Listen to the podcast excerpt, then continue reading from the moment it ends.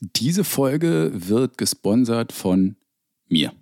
Ähm, ja, anlässlich des Cyber Mondays habe ich mir überlegt, mache ich auch einen Rabattcode. Ich gucke einfach mal, ähm, teste das mal aus. Und zwar, um was geht es? Folgendes.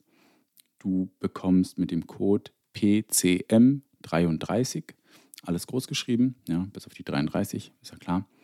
PCM 33% auf meine E-Books unter carlosiebert.de slash Angebote findest du die.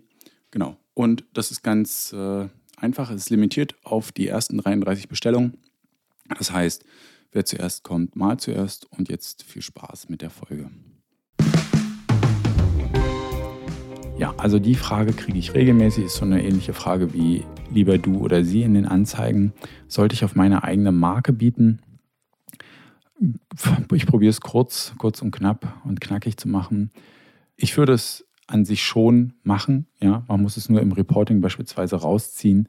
Ja, man kann sich damit nicht rühmen, ähm, auf die eigene Marke zu bieten, hohe CTR, hohe Conversion Rate, äh, hohen ROAS zu haben, ja, oder niedrigen CPA.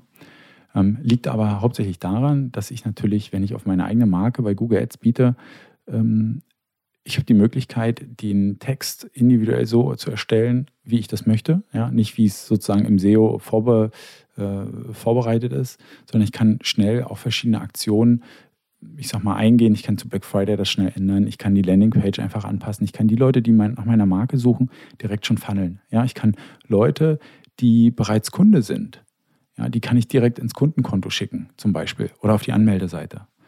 Ähm, ich kann Personen, die im Warenkorb hängen geblieben sind und nochmal nach meinem ähm, und dann abgebrochen sind und nochmal nach meiner Marke suchen, die kann ich direkt wieder an den Warenkorb schicken. Das sind so Kleinigkeiten, die kann ich sonst nicht. Ja? Ich könnte zum Beispiel Usern, die schon mal auf meiner Webseite waren, ja, den ähm, könnte ich eine separate Zielseite geben, die jetzt nicht mehr mit Gutschein wirbt oder sowas. Ja, also ich habe da ganz viele Möglichkeiten. Zu Black Friday kann ich den Leuten irgendwie eine Black Friday ähm, Bonus-Landing-Page anbieten. Ich kann mit den Sightlinks spielen, ich kann ähm, mit den Callouts, äh, mit den Anzeigenerweiterungen nochmal spielen. Und in der Regel ist es so, dass die Kosten auf die Brand relativ gering sind.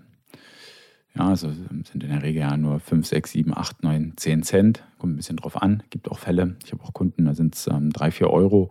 Das sind dann, ähm, da ist ein harter Wettbewerb drauf.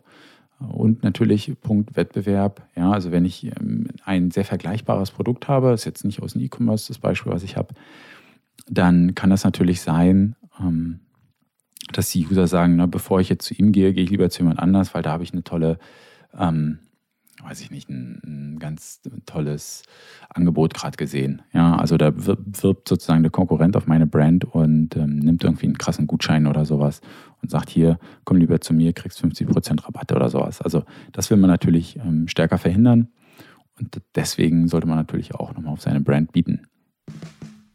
Ja, wenn dir das gefallen hat, lass gerne mal auch eine Bewertung bei beispielsweise iTunes da. Ich würde mich freuen. Für dich ist das, glaube ich, minimalste Arbeit, da einfach mal einen Knopf zu drücken.